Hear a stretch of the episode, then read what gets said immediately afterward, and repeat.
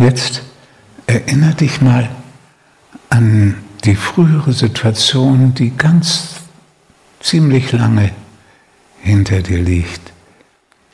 Du bist im Bett, schläfst noch nicht und dann ist jemand da, der dir eine Geschichte erzählt.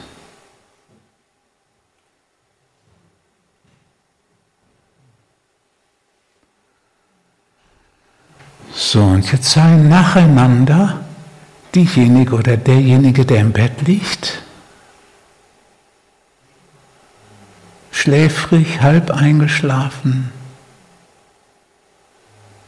Und jetzt sei diejenige oder derjenige, der dir eine Geschichte erzählt und vorliest oder aus dem Gedächtnis erzählt.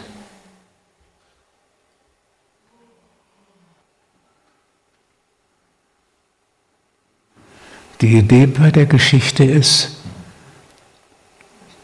diesen oder diese, die da liegt, hm, zu unterhalten und zu beruhigen.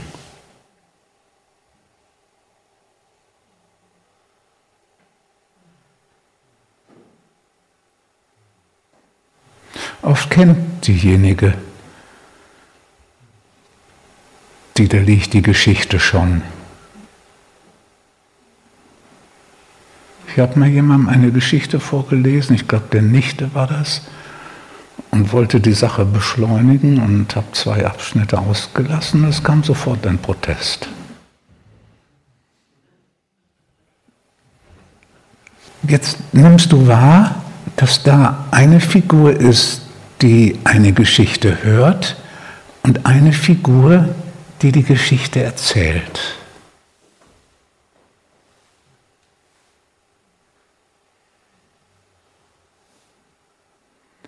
Und diese Situation bestimmt tatsächlich dein ganzes Leben.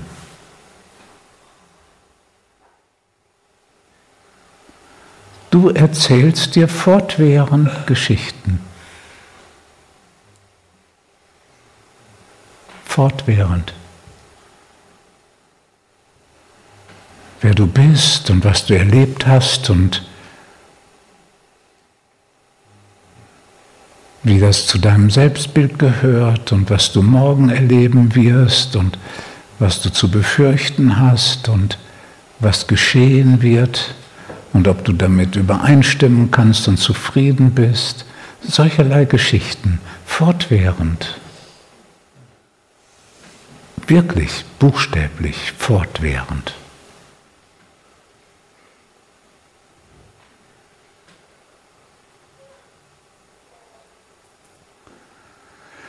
Manchmal ist es eine Geschichte, wie großartig du bist und wie toll die Welt ist und wie großartiges geschieht. Und dann wieder ist es eine Geschichte des Scheiterns und des Misslingens.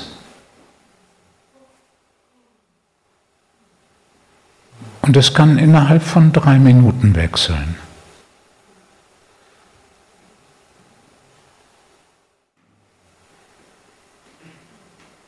Gute Geschichten und furchtbare Geschichten, Horrorgeschichten auch. Aber es bleibt immer in derselben Konstellation. Du, der zuhörst und du, der dir erzählt.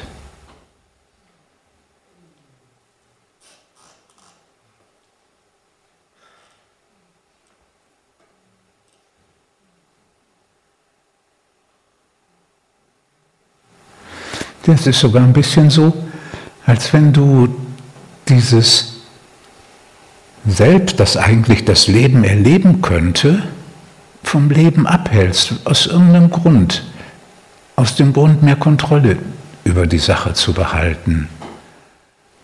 Und weil der jetzt das Leben nicht wirklich selbst erlebt, als Ersatz erzählst du ihm Geschichten über das Leben.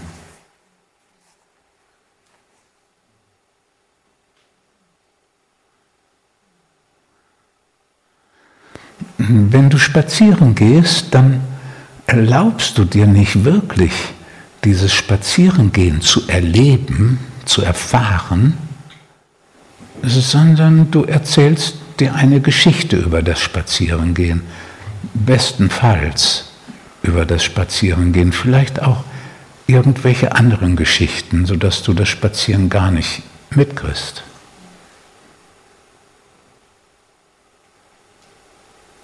Vielleicht ist es auch eine Geschichte, wie toll das Spazierengehen ist. Aber es ist nicht die wirkliche Erfahrung. Vielleicht eine Geschichte darüber, wie toll das ist, dass du dich so um deine Gesundheit kümmerst und jeden Tag spazieren gehst. Vielleicht eine solche Geschichte.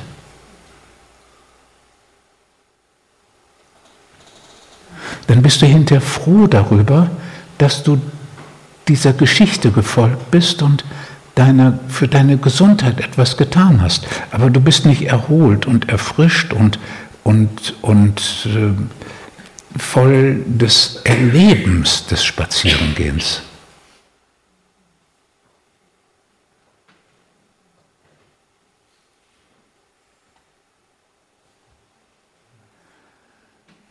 Die Geschichtenerzählerin und du selbst, die da liegt und der Geschichte zuhörst, im Bett, als wenn du für immer bettlägerig wärst.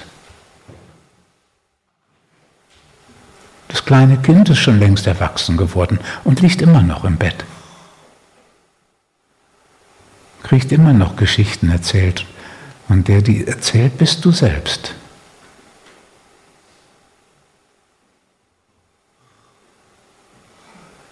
Das Geschichtenerzähler Ich.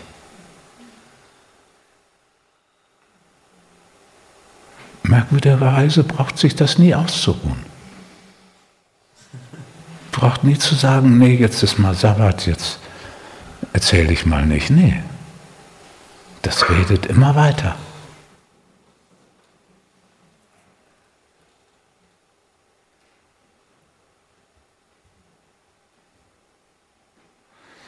Es macht einen Schleier zwischen dir und der Welt, zwischen dir und der Erfahrung.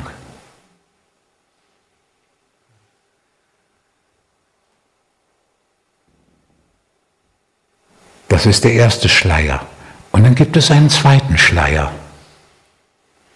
Das ist der Schleier zwischen dir und der Unendlichkeit.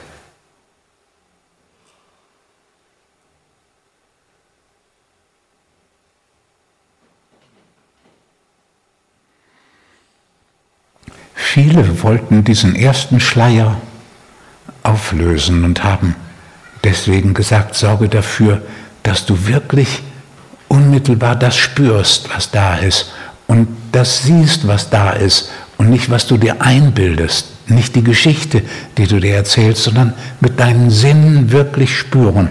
Und da war der Schlachtruf, komm zu deinen Sinnen. Komm zu Sinnen. Und die Bewegung ist ziemlich eingeschlafen.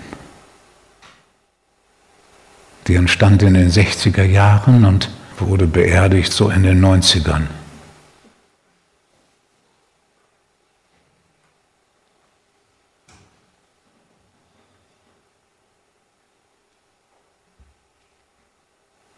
Da hieß es dann nicht mehr, komm zu deinen Sinnen, sondern komm zu deinem Facebook-Account.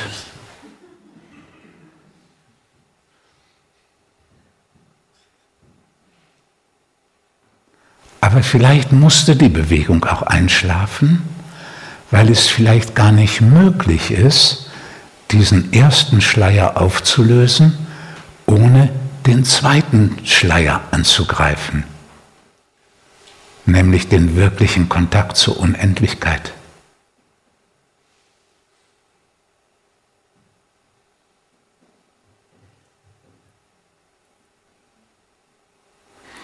Jedenfalls, um aufzuwachen,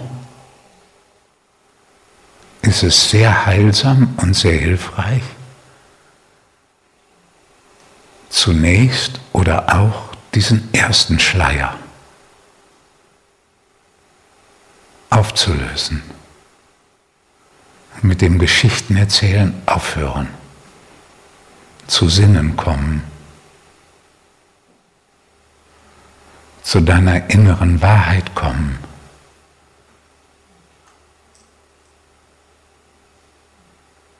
Ehrlich werden.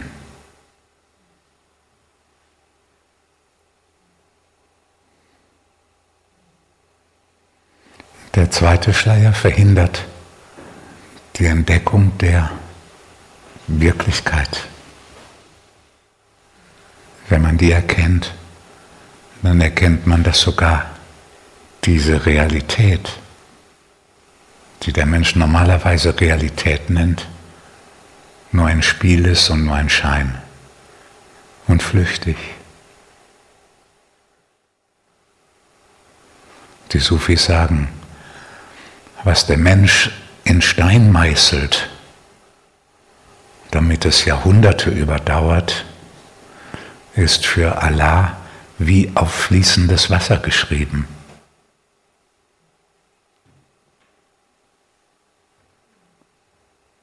Um die Flüchtigkeit deutlich zu machen. Und wenn man diese Flüchtigkeit all dessen erahnt, dann, ja, was soll man dann anderes tun, als sich auf den Weg machen? um die Unendlichkeit selbst, die nicht flüchtig ist, zu entdecken und zu realisieren. Was sollte man da anderes tun, als sich dem Aufwachen zuzuwenden?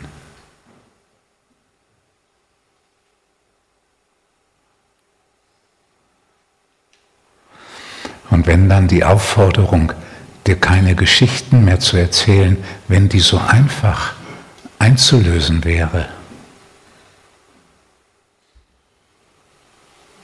Wenn dieser innere Geschichtenerzähler so einfach seinen Job aufgäbe,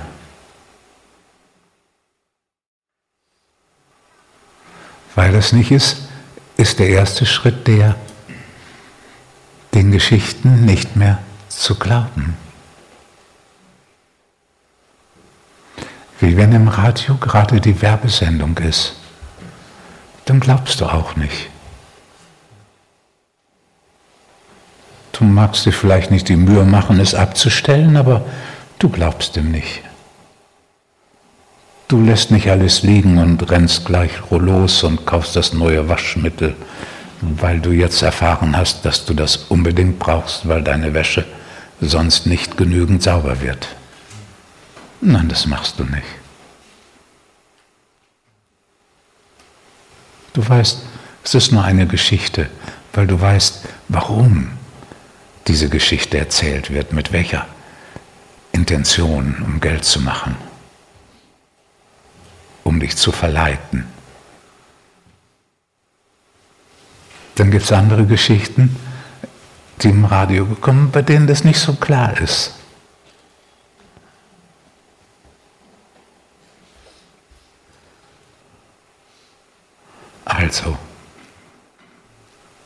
Der erste Schritt ist, den Geschichten nicht mehr zu glauben.